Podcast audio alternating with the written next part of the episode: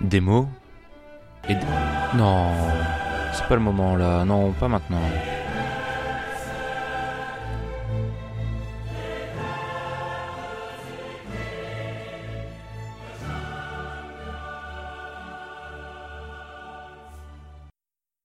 Bonjour à toutes, bonjour à tous et bienvenue pour le sixième numéro de Démo et Débat, le podcast qui tous les mois critique vos livres. Pour nous donner de la matière, nous avons besoin de vous. Envoyez-nous vos listes à podcastdmed.gmail.com. N'ayez aucun complexe, que ce soit un livre ou dix, que ce soit le haut du panier ou votre plaisir coupable du moment, nous acceptons tout. Et je peux vous dire qu'il y a déjà de quoi faire pâlir les chroniqueurs dans la liste. Tous les mois, nous tirons au sort les livres qui seront critiqués l'émission d'après. Rendez-vous en fin de podcast pour savoir qui seront les heureux élus.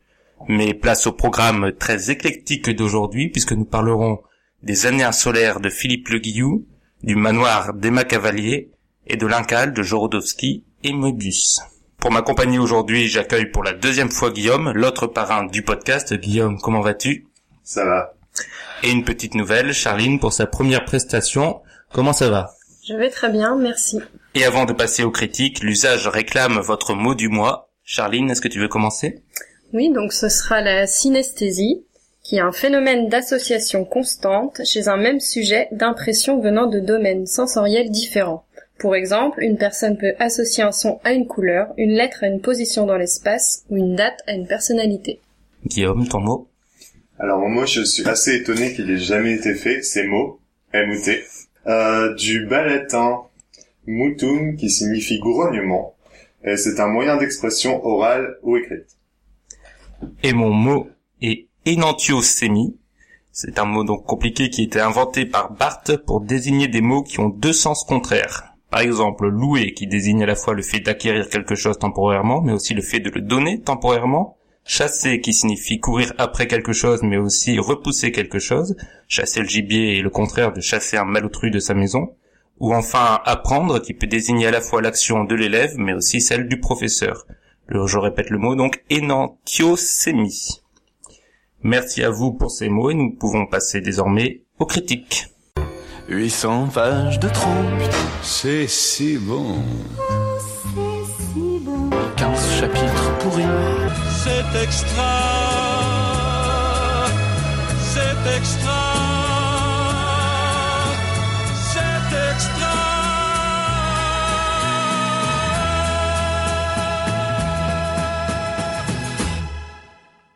Et nous commençons avec les années insulaires de Philippe Leguillou que Charline va nous présenter.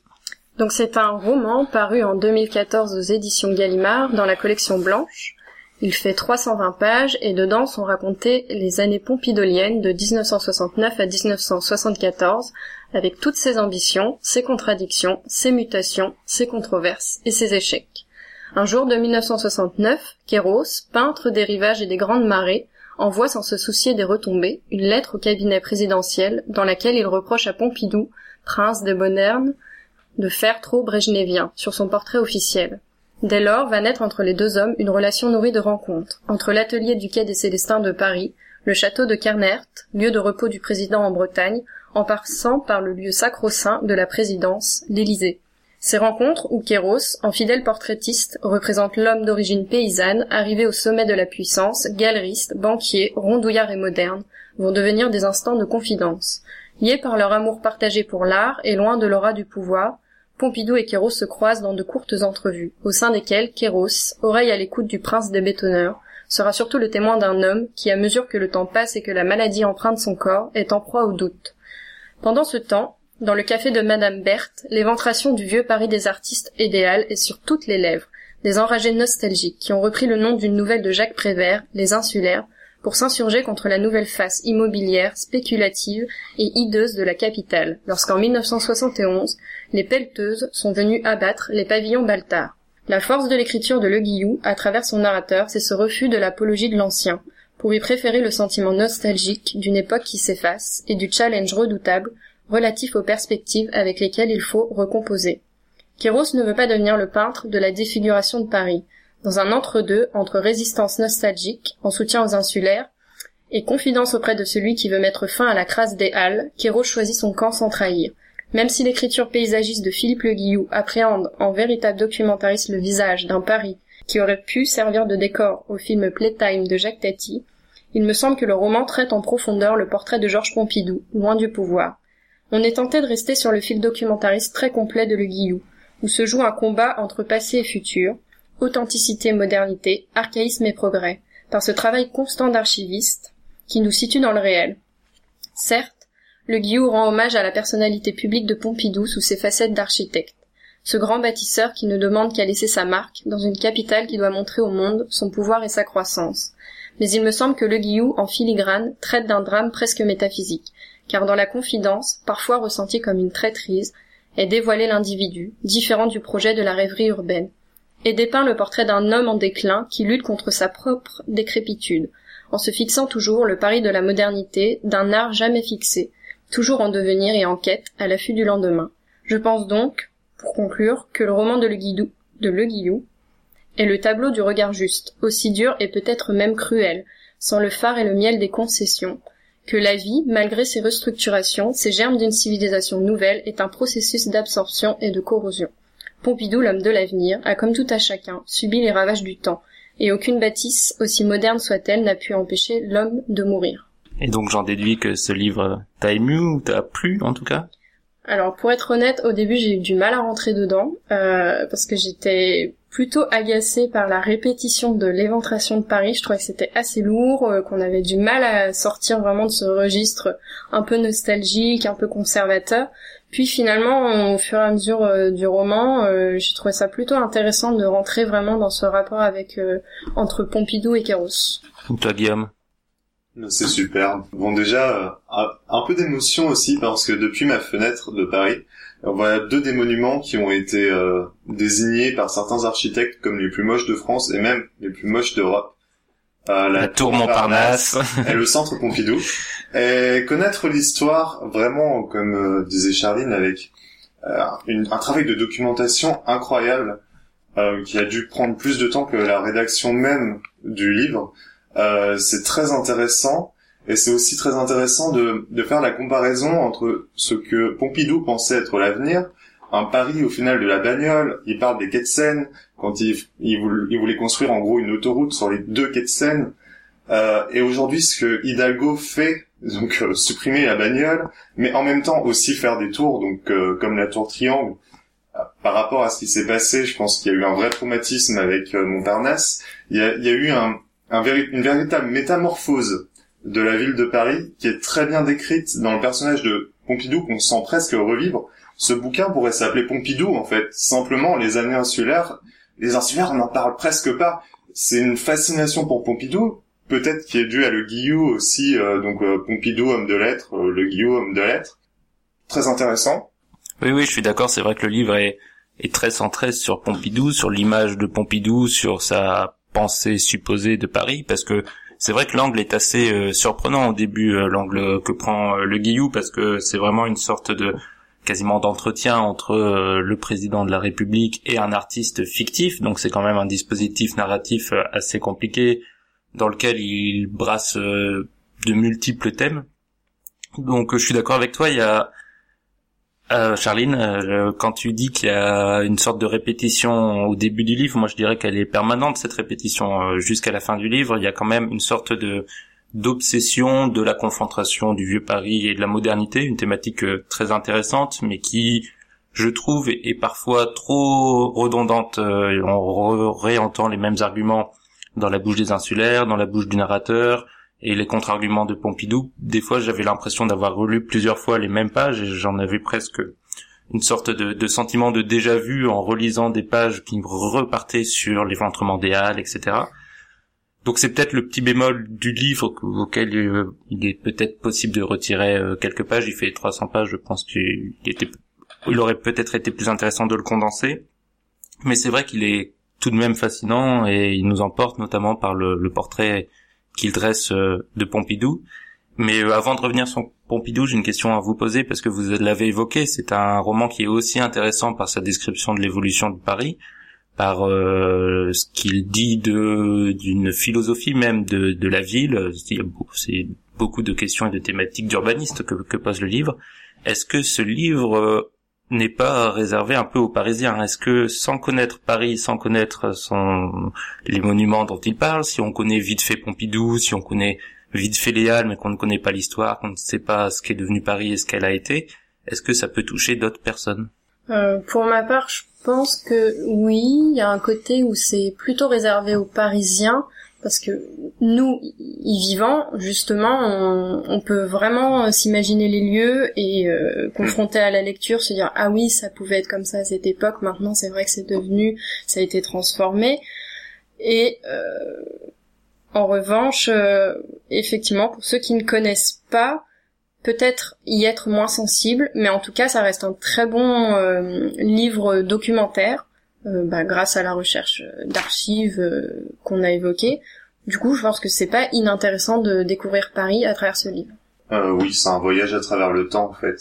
C'est, il y a une très bonne description de l'époque et euh, on a l'impression de des fois on, on, parle ensemble et on dit avant comment c'était et là la description est tellement intense bon d'ailleurs euh, c'est peut-être un des points noirs du, du livre et même de Le de manière générale c'est il y a, y a, quand même des phrases qui font une page de long on perd un peu le fil mais euh, les descriptions sont tellement intenses que des fois on a l'impression de vivre dans les pas du personnage, donc de marcher en même temps que le personnage. Je pense particulièrement à la description de la défense avec le vent, euh, plus rien, des maisons détruites. Et euh, c'était assez intéressant.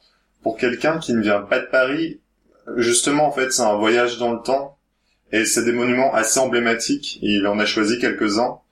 Euh, je pense plus ou moins tout le monde connaît euh, la tour Montparnasse et Pompidou. Bon, après, c'est forcément, euh, ça touche beaucoup plus quand on connaît les lieux, qu'on a marché dans les lieux, qu'il connaît, il parle beaucoup de marche, d'ailleurs. Il était en marche. non, Guillaume, tu n'as pas le droit. J'ai le droit. Et c'est vrai qu'il y a, vous, vous parlez d'un, d'un travail documentaire, d'une recherche documentaire. C'est vrai qu'on sent qu'il y a beaucoup de, de recherche, qu'il y a beaucoup de, de réel à, incorporer dans le livre, mais je pense que c'est important de dire aux auditeurs qui n'ont pas lu le livre que ce n'est pas un récit euh, réaliste au sens de euh, j'explique ce qui se passe dans les moindres détails dans Paris, la transformation urbanistique, c'est pas un essai, c'est vraiment un roman et le regard de l'artiste, car le, on l'a dit, mais le narrateur est un, est un peintre et un sculpteur. C'est vraiment un regard d'artiste qui est posé sur ce Paris, donc euh, il faut pas s'attendre à, un récit comme il y en a beaucoup actuellement. je pense à Aurélien Bélanger, euh, euh, ou au roman euh, La Grande Arche sur l'Arche de la Défense, avec une, une narration très sèche, très blanche. Là, on a vraiment un style d'artiste dans le regard que pose le, le narrateur sur l'évolution de Paris. Et je trouve d'ailleurs que la, plume de, de Le Guillou est assez belle dans le, la description de l'art, parce que c'est toujours difficile de, de, retranscrire en littérature ce que font des, peintres ou, des sculpteurs et les passages qui mettent euh, en parallèle euh, la production de, de l'artiste euh, vis-à-vis de des, thématiques qui, sont en train de d'accaparer son esprit sur la modernité et le passé sont assez justes et assez belles. J'aimerais aussi souligner quelque chose de très positif dans ce livre qui m'a plu tout au long de, ma lecture, c'est le la récurrence de l'adjectif pompidoldien qui est un, très joli mot, très doux à dire et qu'on voit assez peu. Et j'aimerais aussi revenir euh, euh, sur le portrait que le romancier dresse de Pompidou, parce qu'en effet, comme on, l'a dit, c'est un peu le, cœur du livre, euh, le, le, regard que porte à la fois l'écrivain et le narrateur sur cette figure politique qui apparaît sous un jour assez différent je trouve que malgré euh, le fait qu'il incarne un peu, on va pas dire le, méchant du livre, mais un peu la figure qui détruit euh, Paris et qui semble opposée à l'ensemble des artistes parce qu'il a une conception assez obtue et moderne entre guillemets euh, de la ville. ce livre est, à mon sens, plutôt très très positif dans l'image qu'il renvoie du président et on devient presque aussi fasciné que le narrateur de, de cette figure et peut-être un peu trop. Euh, je trouve que le livre a tendance à adresser vraiment une image d'épinal de, ce président qui a énormément de, de qualité. Oui, je suis plutôt d'accord. euh, surtout euh, dans les passages émouvants aussi, on peut rappeler euh, toute cette description et l'importance donnée à l'art, parce que c'est quand même le président aussi euh, qui voulait intégrer euh, l'art moderne, l'offrir au public, euh, bah, notamment avec la construction de Beaubourg. Et euh, la restructuration euh, dans l'Élysée des pièces, euh, faire appel à des artistes euh, modernes et contemporains, je, ça c'est vraiment un point euh, très important parce que c'est difficile aussi de lier l'art à la politique. Et pour le coup, il m'a semblé que ça a été très bien écrit par le Guillou. Oui, c'est vrai qu'il dresse, il brasse une multitude de thèmes comme euh, donc des réflexions sur l'urbanisme, sur le pouvoir, sur la vie d'artiste et les liens des artistes avec les politiques. C'est pas facile, généralement, de parler de tout ça dans un livre sans être euh, ni euh, trop euh, didactique ni trop lourd dans, dans le style. Lui, il arrive de le faire, à le faire de manière assez sobre. au prix de quelques répétitions comme, comme on l'a dit, mais c'est vrai que le projet du livre est assez euh, ambitieux et il arrive à le faire de, de manière assez sobre. C'est vrai que sur les questions de santé, il est assez critique. Et c'est aussi un miroir par rapport à notre époque, parce qu'on sait qu'il y a des ministres très importants qui sont malades ou qui ont été malades. On n'en parle absolument pas. Tous les journalistes savent sur Paris. Et là, il y a une critique assez dense euh, de ce qu'est l'ORTF, mais également les journaux, euh, sur le fait que tout le monde savait que Pompidou avait un cancer, qu'il allait certainement mourir en cours du mandat. D'ailleurs, lui-même le dit dans un des dans un des discours, sans de manière un peu détournée, en disant euh, je vais peut-être faire juste 5 ans, alors que le mandat était de 7 ans. Mais je pense que c'est un miroir avec euh, ce qu'est la vie politique aussi aujourd'hui, qui est pas inintéressante. Oui, parce qu'on voit, euh, c'est aussi euh, un portrait de la Ve République qui, elle, n'a pas beaucoup changé. Euh, aujourd'hui, comme à l'époque de Pompidou, il y a ce côté très monarchique euh, du, président de la République. Donc c'est vraiment le, roi se meurt, euh, euh, toute la cour qui, qui est autour de ça. Et d'ailleurs, le fait que l'artiste dresse les portraits officieux de, Pompidou et qu'ensuite l'ensemble des, des ministres veulent à leur tour leur petit portrait, c'est très représentatif de cet état d'esprit qui a assez peu évolué. D'ailleurs, c'est aussi intéressant, le livre fait quelques allusions, mais sont assez pertinentes sur le, le rapport de Pompidou avec De Gaulle, sur la difficulté de s'inscrire dans les pas euh, de, de, de- du général De Gaulle, et que peut-être l'envie de modifier Paris à tout prix était aussi une façon pour Pompidou de marquer euh, une France et de se marquer en tant que président et non pas en, tant qu'ancien premier ministre euh, de De Gaulle.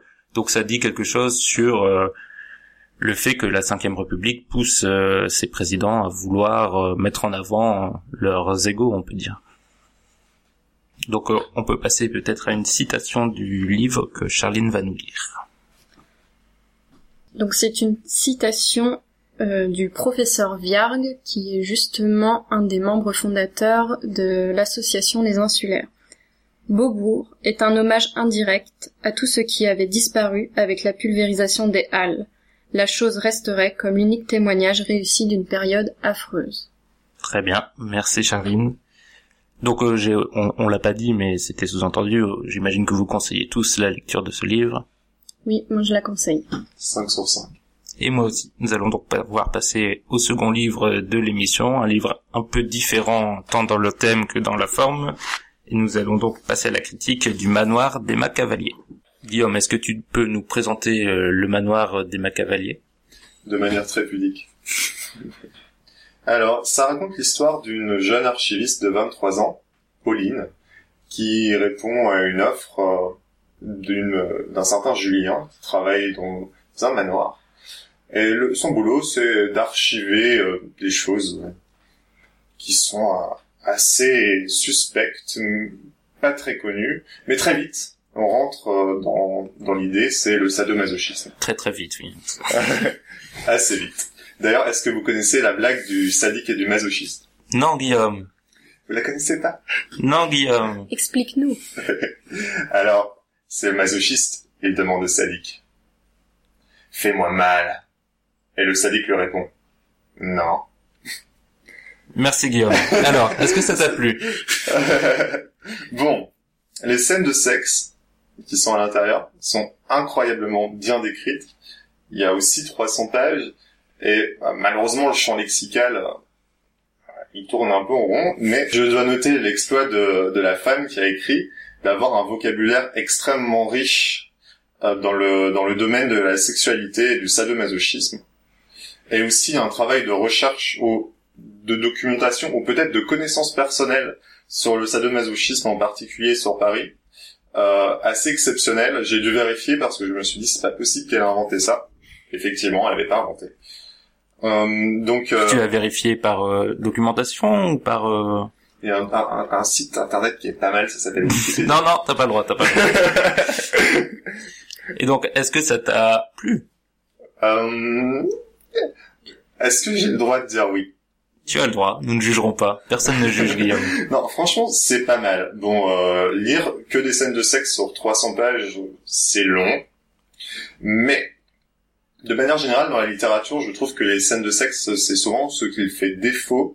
Et elle, en fait, elle devrait se spécialiser, juste euh, faire euh, de l'externalisation pour les autres auteurs et écrire des scènes de sexe. c'est pas mal comme métier, ça. Prête Non, plume pour c'est- scène de sexe. Elle est ultra forte, ses, ses descriptions sont folles. Des fois, on a l'impression de voir un, un film défiler devant nous. Ça se répète beaucoup. Euh, le processus narratif euh, tourne un peu en rond, en vérité. L'histoire derrière, euh, quand on lit la fin, on est un peu sur notre fin. Et, euh, mais c'est pas mal. Et toi, Charline? Moi, j'ai trouvé que c'était agréable à lire. Ça se lit très bien. Euh, la plume euh, n'est pas non plus euh, magnifique. Et en revanche, je suis d'accord avec Guillaume sur les passages de sexe que je trouve les plus pertinents, les mieux détaillés, ou comme dit Guillaume, on se croirait devant un film. En revanche, c'est vrai que l'intrigue, euh, j'ai trouvé ça très classique. euh, Mm. très très normal en fait euh, pas tellement euh, subversif là où on pourrait s'attendre à ce que le les relations sadomasochistes amènent quelque chose euh, qui sort un peu des codes qui décloisonne finalement voilà l'histoire tourne autour euh, quand même d'un rapport un peu amoureux mais sexuel on sait jamais trop ça reste ambigu et pourtant très vite on comprend la relation entre Pauline et Julien qu'elle est plus que euh, ce, le contrat euh, de soumission et de maître. Alors moi, j'ai pas eu exactement la même lecture que vous, parce que je trouve que le livre est en effet destiné euh, au masochisme, et parce que c'est extrêmement terrible de lire. Moi, ça a été une torture euh, quasi permanente. Je trouve que non seulement c'est hyper répétitif, parce que vous parlez des scènes de sexe, mais il y a quasiment que ça en fait. Il y a presque rien d'autre, donc c'est une scène de sexe quasiment continue.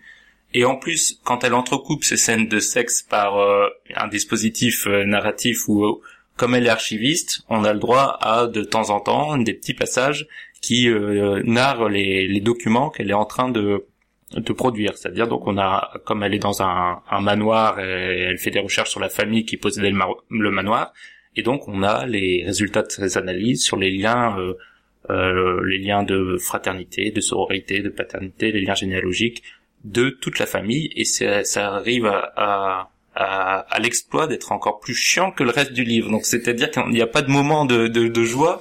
On passe d'un- d'une scène de sexe qui à rallonge à un moment archiviste et je savais plus de quel lequel était le pire dans le livre. Et euh, vous parlez de l'intrigue.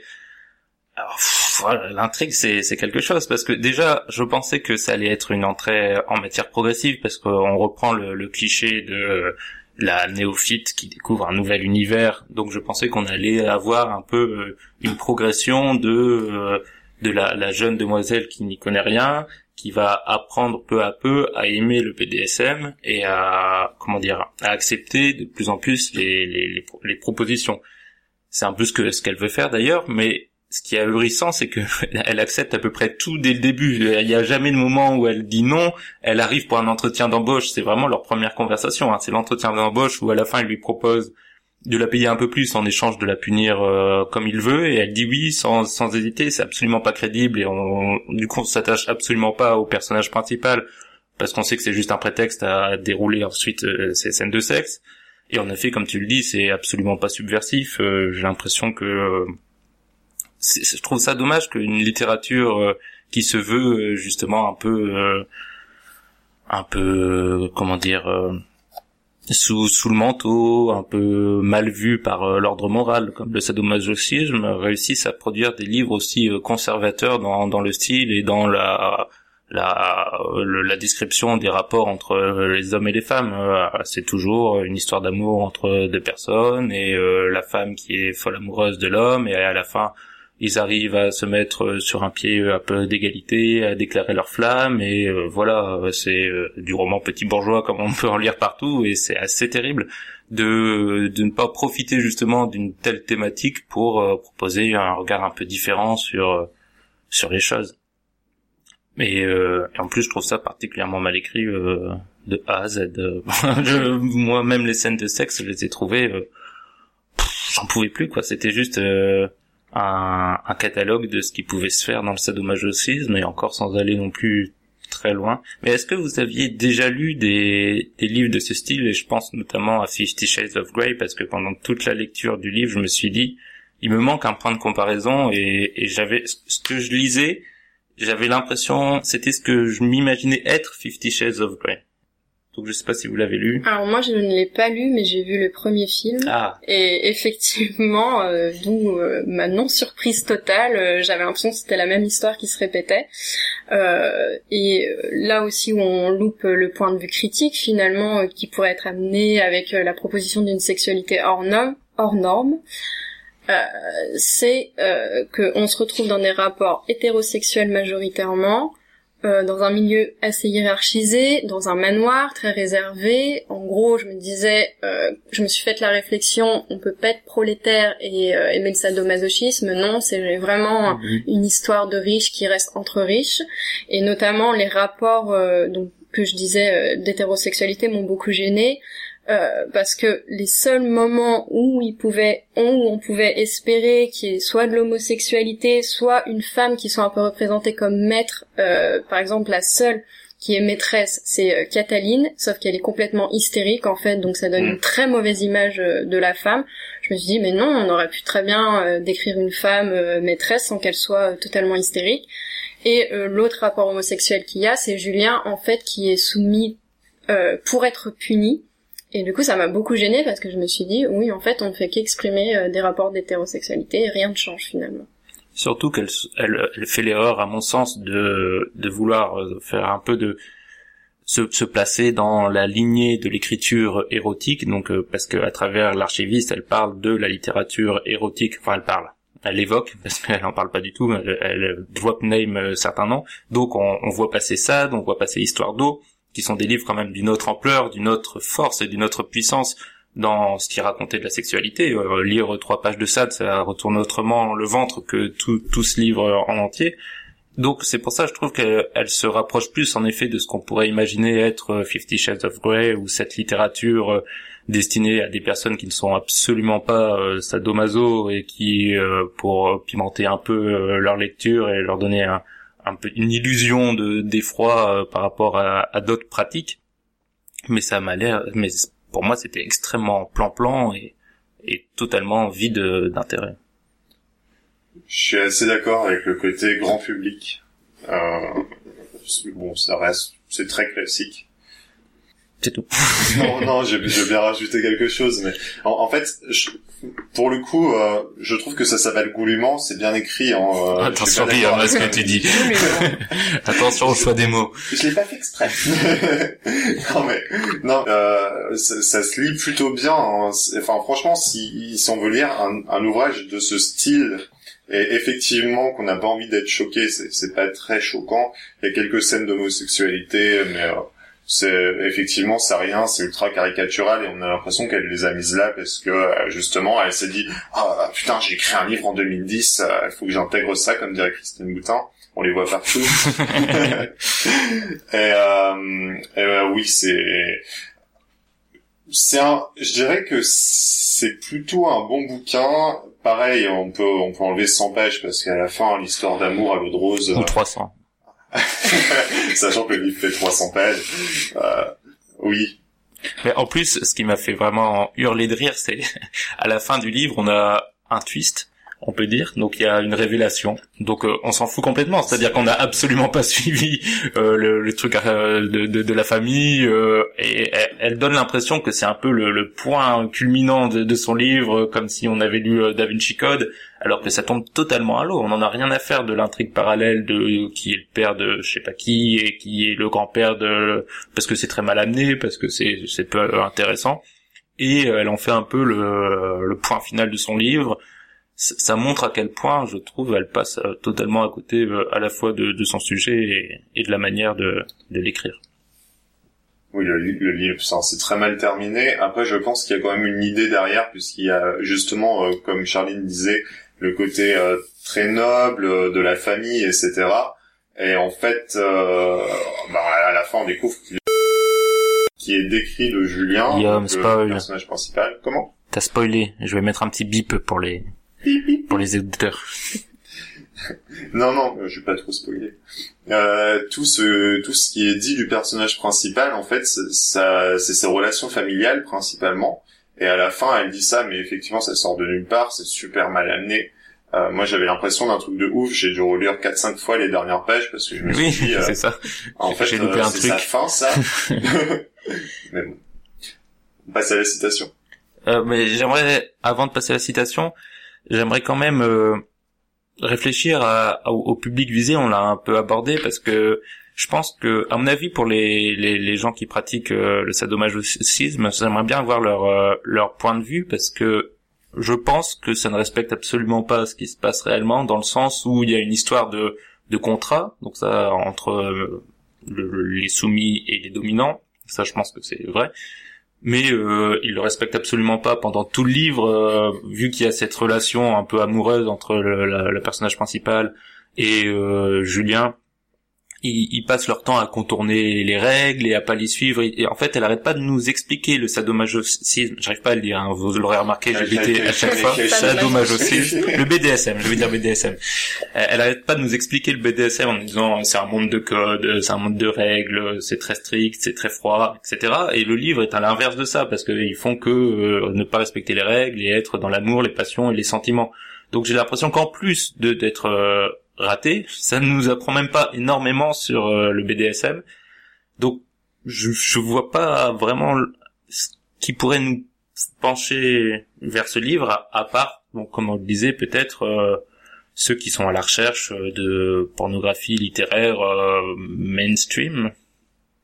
Peut-être cela, comme si vous avez apprécié les, les scènes de sexe, peut-être que on peut le, le, le conseiller à, à, à ces personnes peut-être sans faire de vilain jeu de mots. Euh, pour, ça, ça veut dire pour un faire un vilain jeu de mots. ça veut dire ça. Euh, peut-être que des auteurs peuvent pomper euh, ces, ces scènes pour les mettre dans leur propre livre. Oui, voilà, ça sera le conseil, le, le, conseil de fin de critique de, de Guillaume. Vas-y Guillaume, cite-nous. Je, je t'ai demandé euh, expressément de ne pas lire une des scènes les plus hard euh, du livre pour ne pas heurter la sensibilité de certains de nos auditeurs. Donc je te fais confiance, Guillaume. Vas-y. C'est bien de me faire confiance. Alors c'est le Julien, le maître du manoir, qui a été en fait éduqué au, sadomasochisme euh, par un maître, Pierre, et en fait il explique ce que ça lui a changé dans la vie. Il ne me laissait aucun répit, mais rapidement, j'en suis venu à en être reconnaissant, parce que je n'avais plus le loisir de m'apitoyer sans mon propre sort. Servir Pierre me demandait une concentration de chaque instant. De cette façon, il a aussi brisé mon arrogance. Il m'a fait renoncer à la moindre parcelle d'orgueil ou de fierté. Très bien. Merci Guillaume. T'as vu, c'est soft. Oui, c'était très soft en effet. Je, suis agréablement surpris par ton choix.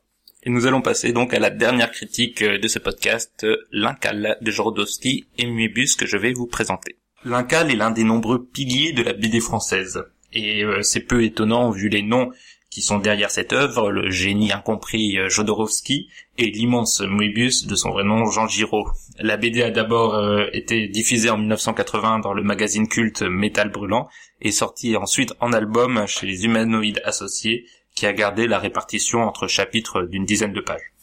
L'Incal est une œuvre de science-fiction où l'on suit les aventures d'un détective un peu nul nommé John DeFool qui se retrouve en possession d'un objet extraordinaire et mystérieux, l'Incal. Il est poursuivi par à peu près tout le monde et sans trop savoir pourquoi, ils se sont obligés de protéger cet incal à tout prix. Et on n'en saura pas beaucoup plus dans ce premier tome, qui sert surtout à nous plonger dans l'univers assez particulier de la BD. Il faut savoir que la série L'Incal est au total composée de six tomes et que de nombreuses séries dérivées dans l'univers ont ensuite vu le jour, qu'elles soient écrites ou non par Jodorowsky ou dessinées ou non par Mobius. Le rythme est très dense car l'auteur ne s'arrête pas pour expliquer ce qui se passe, on essaye de grappiller les différentes informations qui nous sont données là pour que l'univers fasse sens et c'est assez efficace. La lecture est très rapide et donne envie d'en savoir plus. On retrouve tous les codes des univers dystopiques avec des complots, des méga organisations, des androïdes et des voitures volantes. D'ailleurs, petite anecdote, les éditeurs ont été, ont poursuivi le cinquième élément de Luc Besson pour plagiat, mais ils ont perdu. Et on sent que Jodorowsky va se servir de ce contexte futuriste pour toucher des thèmes qui lui sont chers à travers des réflexions mystiques et métaphysiques. Il y a notamment une double page assez incroyable où euh, John D. Fool est, divisé entre euh, plusieurs parties de lui-même qui s'affrontent et c'est assez fort. Mais ça reste encore euh, embryonnaire dans ce premier tome. On sent qu'il y a un potentiel a, qui peut encore se développer. Et j'adore aussi les dessins de Moebius et le style général de l'univers. Ceux qui ont vu le documentaire Dune de Jodorowsky savent que les deux auteurs ont repris beaucoup de leurs travaux sur cet incroyable film avorté. Les cas sont souvent très chargés de personnages et de machines improbables, et ça donne une véritable cohérence à un univers, un univers pourtant étrange et dérangeant. Et pour finir, il faut que je mentionne les sublimes couleurs d'Yves Chaland qui donnent une énergie folle au dessin de Moebius. Ça pète de couleurs dans tous les sens, ça change parfois d'une case à l'autre sans raison, c'est du rouge vif, c'est du vert fluo, et pourtant ça fonctionne parfaitement. Donc je recommande à la fois l'Incal pour son importance dans la BD de science-fiction française, mais aussi pour le plaisir de lecture, même si l'intrigue est pour l'instant un prétexte qu'une fin en soi, et elle peut décevoir à mon avis ceux qui s'attendent à un scénario solide de science-fiction. Est-ce que vous êtes d'accord avec moi? Oui, je suis plutôt d'accord. Euh, moi, je dirais que c'est un space opéra très bien ficelé, euh, comme tu disais au départ, euh, un héros plutôt anti-héros, le mec un peu minable, qui a pas l'air, qui déjà dès le début est dans une embrouille, ça, ça s'ouvre comme ça. Et en fait, il va se retrouver en possession de l'objet dont dépend l'univers. Donc voilà, c'est un peu une quête très traditionnelle dans le monde du SF. Et pour euh, ce qui est du dessin, je trouve qu'il a un petit peu vieilli quand même. Mais euh, bon, c'est, il commence à dater ce tome. En revanche, euh, les couleurs, c'est vrai qu'elles sont éclatantes, la vivacité est assez merveilleuse, les verts notamment du tunnel, je pense quand il rencontre le mutant dans le tunnel, c'est assez incroyable. Et voilà, sinon, c'est vrai que de lire que le tome 1, on reste un peu sur sa fin. Moi, j'ai envie de lire la suite, de savoir ce qui va se passer. Mais euh, j'ai tout de suite été plongée dans l'univers SF entre la pléthore de créatures, euh, les bergs, les mutants euh, et toujours les humains qui sont au centre de tout ça. Et c'est vrai qu'on est assez on est assez habitué maintenant nous à ces univers space opéra donc je pense qu'en plus on a beaucoup moins de difficultés à se plonger dans, dans ces univers. le livre est sorti en 1980, c'est-à-dire au moment de l'Empire contre-attaque, je pense, le 5, le deuxième chronologiquement des Star Wars qui est sorti. Donc on est le public est déjà un peu au courant de ce qui se passe au niveau de la science-fiction, mais on est encore quand même dans les prémices de tout ce qui va se développer euh, par la suite. Donc c'est un livre qui est euh, pour nous d'autant plus accessible et qui est euh, de ce fait assez intéressant dans ce qu'il propose. Alors j'ai bien fait mes devoirs, j'ai tout lu. T'as tout lu les six tomes Les six tomes, ouais. Ah, bravo. Alors, n'en dis pas trop. Il hein. veut toujours faire plus que les autres, Non, j'ai lu les six tomes parce qu'effectivement, le premier tome m'a laissé sans ma faim. Euh, et que j'ai la bibliothèque prêter les six tomes en même temps, donc euh, parfait. Pour les couleurs, il y a le, il y a le magazine, ça vient d'un magazine, donc il y a la quadrichromie, qui fait que euh, c'est effectivement très accentué sur les couleurs, euh, donc euh, du jaune, du cyan, du magenta. Euh, c'est un peu mieux bossé sur la suite. Euh, par exemple, le vert dans le premier tome, euh, je trouvais très moche. Mais non, c'est sublime. Non, non, le vert est moche. oui, mais ça fait l'identité de la BD aussi, le vert. D'ailleurs, petite petite parenthèse sur les couleurs. je mets en garde nos auditeurs parce qu'il y a eu une version, donc toujours des humanides associés, qui est sortie en 2003, où ils avaient retapé toutes les couleurs par quelqu'un de totalement différent. Donc ils avaient ressorti la BD avec des nouvelles couleurs beaucoup plus cohérente, beaucoup plus euh, moderne, et c'est ignoble. C'est vraiment moche comme tout. Donc surtout, évitez cette version. Elle a été ressortie, euh, laquelle ils l'ont ressortie récemment avec les nouvelles couleurs. Donc si vous achetez les, euh, euh, pardon, avec les anciennes couleurs, les couleurs originales. Donc si vous l'achetez maintenant en boutique, il n'y aura pas de souci. Mais si jamais vous achetez d'occasion sur euh, des sites ou à un particulier, faites soyez très vigilants parce que ça change. J'ai regardé des, des comparaisons, ça change vraiment tout. Et je pense que ma critique aurait été totalement différente si j'ai été tombé sur cette ignoble version. Je te laisse reprendre, Guillaume. Merci. Euh, le scénario de Jodorowsky, euh, pour moi, est totalement incohérent. Euh, il appuie beaucoup sur les thèmes qui lui sont chers, comme tu dis, mais la critique des médias est juste insupportable, ça prend trop de place. Euh, et en fait, euh, en lisant les, en lisant les bouquins, euh, je me suis dit, mais euh, c'est incohérent, c'est incohérent, c'est incohérent, en espérant qu'à la fin, ça donne quelque chose. Alors je suis d'accord, c'est très profond, il y a vraiment une réflexion de fond, il y a un univers euh, incroyable, c'est pour ça qu'ils ont pu faire des spin-offs de cette manière-là. Mais euh, en soi, c'est incohérent du début à la fin.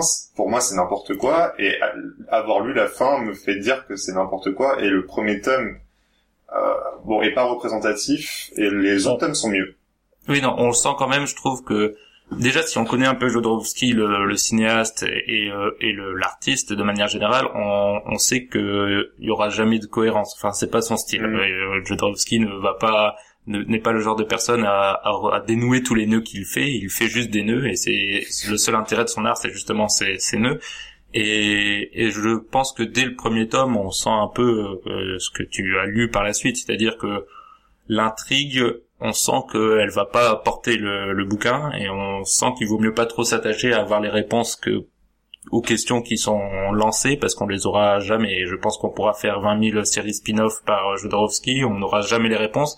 Et j'irais jusqu'à dire que ce serait une erreur d'essayer d'avoir des réponses à ce type d'univers parce qu'en effet, on est dans le n'importe quoi, comme tu le dis, mais c'est aussi justement cette volonté ou non volonté de Jodorowsky de par ce médium de la BD d'éclater un peu tous les codes et de poser des questions sans apporter de réponse. Le problème étant que parfois ça amène à des raccourcis un peu simplistes, comme tu dis, sur les médias ou sur la critique de notre société de consommation, qui sont malheureusement les caractéristiques de nombreuses BD de science-fiction qui vont un peu vite dans leur dans leur critique. Ou, oui, même sur la faculté des hommes à réfléchir par eux-mêmes, le libre arbitre, etc. Il y y a- une espèce de fatalisme euh, sur le fait qu'en fait les humains c'est des moutons, ils suivent, euh, il y en a quelques-uns qui manipulent et ils sont contents parce qu'ils sont derrière leur télé, quoi. C'est quand même assez lourd. Un autre point, peut-être, euh, autant sur les couleurs c'est incroyable, euh, l'écriture, enfin manuscrit, euh, je l'ai trouvé assez difficile à lire par certains moments. Je sais pas ce que vous en avez pensé. Euh, j'ai Oui. pas trouvé ça fabuleux en fait. Oui, moi j'ai eu du mal à suivre le texte par moment. Euh, bah, ça m'a rappelé en fait euh, beaucoup de vieilles BD euh, où euh, les écritures étaient très resserrées. Donc c'est vrai que c'est une difficulté à la lecture. En revanche, euh, je te rejoins Mehdi sur euh, peut-être qu'il y a de l'incohérence au niveau du scénario, mais il y a une volonté vraiment esthétique dans le rythme des vignettes et des planches. Et je pense que c'est aussi le rythme voulu euh, par euh, Jodorowsky et Mobius. C'est c'est ça aussi l'intérêt de l'Incal pour moi. Oui, le, le- le lettrage des, des phylactères donne en effet un, un- pour moi un petit charme désuet des, des vieilles BD et c'est pour ça que je trouverais dommage qu'on qu'on l'améliore, mais je comprends que ça puisse euh, heurter certaines euh, lectures en effet. Donc Guy, euh, normalement c'est le moment où je demande si vous allez lire euh, la suite, mais Guillaume tu l'as déjà lu, est-ce que tu recommandes de, lire tout l'Incal? Ouais. Oui, oui, parce que bon, c'est incohérent, mais effectivement, on comprend que c'est une incohérence, donc il faut l'accepter. Euh, à la fin, on se dit quand même wow, et on a envie de relire. Wow. Je pense que ouais, ouais, à la fin, on se dit wow. Waouh. Ouais. Bah alors ça Enfin, en fait, c'est wow. tellement n'importe quoi. Euh, et en fait, il faut pas changer de réponse. J'avais déjà abandonné l'idée, hein, mais je me suis dit quand même, il y a un petit truc. Et, Bah non, mais et, et c'est waouh, et même les dessins sont waouh. Il y a des planches de, de fou. Il y a, y a des planches qui sont incroyable, incroyablement dessinées avec des détails. Mais euh, je sais même pas combien de temps il a pu passer sur une seule planche. Oui, c'est vrai qu'on on l'a peu dit, mais le, les détails de, chaque case, parfois il faut s'arrêter euh, quelques secondes sur une case pour vraiment apprécier le- l'ampleur du travail de Moebius qui cherche, qui recopie jamais ses décors, qui, va toujours chercher dans la variété, dans le trait, qui renonce jamais à mettre un petit bonhomme en bas à droite en train de faire quelque chose dans, dans la ville et ça, ça donne une vraie richesse, une vraie densité euh, au récit. C'est vrai que la difficulté pour nous, euh, qui sommes maintenant habitués aux films de science-fiction, c'est de se replonger dans une BD comme ça qui date des années euh, 80 et de se dire qu'en fait que lui, à travers le dessin, il arrivait justement à donner euh, des plans et des perspectives euh, vraiment euh, intéressantes pour représenter euh, parfois la totalité de la ville. On est en immersion dedans, mais comme tu dis, avec des personnages qui vont apparaître sur le côté. Enfin, c'est quelque chose au cinéma, ça paraît facile, on est habitué maintenant, mais le faire en dessin, c'est quand même plutôt euh, plutôt très bien réussi. Et donc, euh, tu liras la suite, Charline? Oui, je lirai la suite, avec plaisir. Et moi aussi, je, je lirai sûrement euh, pas pas toutes les séries dérivées, mais au moins euh, les, les six tomes de l'Incal. C'est à conseiller, je pense, en effet, pour tous ceux qui veulent euh, découvrir euh, une, belle œuvre, euh, autant le dire comme ça, mais euh, c'est vrai que je pense qu'il faut être vigilant, et tu as bien fait de le, dire, Guillaume, ce n'est pas conseillé à ceux qui cherchent une bonne intrigue de, science-fiction, parce que euh, à mon avis, en a des beaucoup mieux euh, qu'on critiquera peut-être dans les mois à venir, mais euh, c'est pas pour l'intrigue qu'il faut lire ce livre. C'est pour l'univers et la folie et la puissance de Jordowski et des traits de, de Mobius. Parce que l'e- l'exploit, c'est aussi d'avoir utilisé juste euh, trois couleurs et du noir, d'avoir mis des détails à l'intérieur et d'avoir réussi à faire effectivement à la fois une, une profondeur qui est dans le une profondeur qui est dans le dans l'histoire et une profondeur qui est dans l'image. C'est vrai que y a c'est un univers. Et je vais vous lire un petit extrait. Bienvenue dans notre bonne et belle cité techno, John D. Fool. Au nom de la douce ténèbre, nous te remercions d'avoir amené l'incal avec toi. En toi, devrais-je dire. Je parle de cette petite chose lumineuse que tu caches au plus profond de ton cœur de misérable rebut, biologique. Nous avons préparé spécialement pour toi une sublime cérémonie de mise en pièces par la puissante ténèbre, le grand pondeur d'œufs d'ombre attend ta venue depuis si longtemps. D'abord il t'enlèvera les yeux, car les besoins en yeux sont grands dans la cité techno. Ensuite les mains, le nez, les glandes, les boyaux, etc. Et enfin, au centre, c'est un cal dont tu ne sais pas que faire et qui te pèse tant. Mais moi, je ne suis pas ainsi que certains de tes prétendus amis. Tu peux avoir confiance en moi. Aie confiance, crois en moi, que je puisse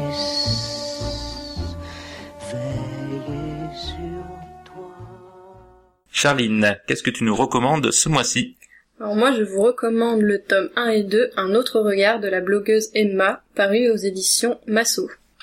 Donc euh, ce sont deux BD euh, qui abordent la question de la charge mentale, du regard des hommes, mais aussi de la maternité, euh, le corps de la femme. Voilà, des thématiques euh, assez féministes, mais aussi politiques, notamment sur le travail, la répartition du travail, et en particulier une thématique, celle euh, qui explore le fait que les hommes qui travaillent et qui ont une famille ont vraiment une pression sociale car ils mettent en valeur le travail, c'est une de leurs valeurs, pardon. Et les femmes qui, elles, doivent plutôt passer du temps à la maison, c'est plus respectable vis-à-vis de la société car elles mettent la famille en avant.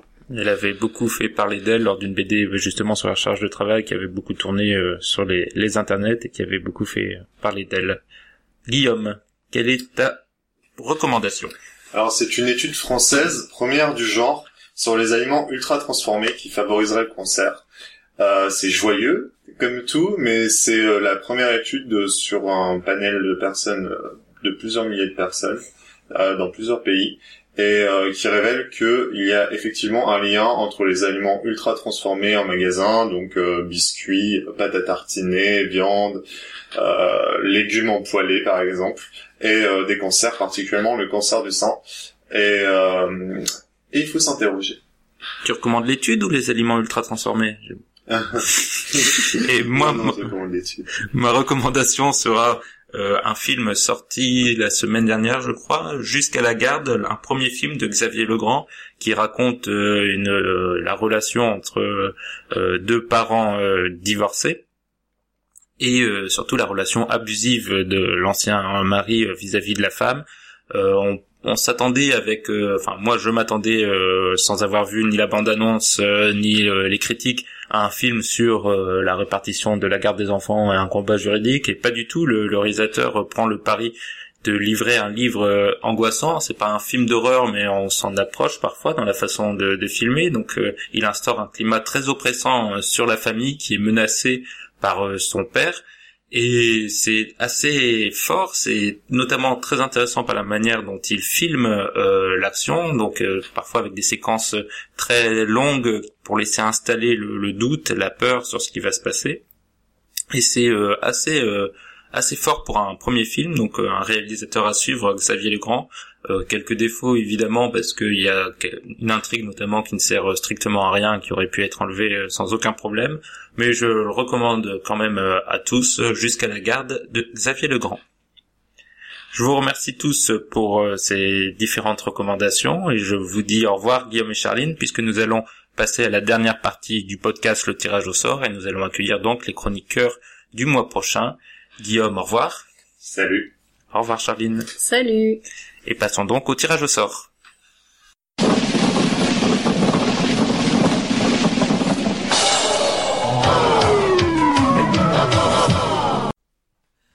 Et nous sommes de retour pour le tirage au sort du podcast. Nous recevons donc les chroniqueurs du mois prochain qui vont pouvoir mettre leur veto ou pas sur les livres tirés au sort parmi toutes les listes que vous nous avez envoyées. Et les livres sont désormais de plus en plus nombreux, donc nous vous remercions pour tous les envois que vous faites et que vous continuez à faire. Pour cela, j'accueille donc euh, un vieux de la vieille. Constantin, comment vas-tu? Ça va très bien, Midi. Et une nouvelle arrivée dans le podcast. Marie, es-tu ravie? Oui, ravi, ravi. Très bien, alors on veut commencer le tirage au sort. Le premier livre est un roman autrichien de 1935, de 411 pages, et c'est Marie Stuart de Stefan Zweig. Marie, est-ce que tu mets ton veto? Euh, non, pas du tout. Constantin? Non, moi non plus. Moi non plus. Nous lirons donc Marie Stuart de Stefan Zweig. Deuxième tirage au sort. Pour la sociologie, un essai français de Bernard Lahire Ah, ça de change. 184 pages, paru en 2016. Marie, Toujours pas de veto. Constantin, C'est un livre sur la guerre ou... euh, oui, non, pas de veto non plus. pas de veto, donc nous lirons un essai, c'est la première fois dans Des mots et débats, donc ça va être intéressant, pour la sociologie de Bernard Lahire. Et maintenant les BD. La favorite de Mathias Lehmann, une BD sortie en 2015 de 160 pages. Marie, Ça me va. Constantin, Suspense. suspense est à son comble. Non, pas de veto non plus. Et moi non plus, donc il n'y aura pas eu de veto cette fois-ci. Quelle euh, audace de la part de nos chroniqueurs qui sont prêts à tout. Non, euh, le... À vérifier. À vérifier, on demandera à nos auditeurs qui ont bien suivi. Mais je, sais- je crois qu'il y a déjà eu une, une fois où il n'y a pas eu de veto. Euh, je récapitule donc Marie Stuart de Stefan Zweig pour la sociologie de Bernard Lahire et la favorite de Mathias Lehmann. Bonne lecture et à dans un mois. Merci, à Salut bientôt. Au revoir tout le monde.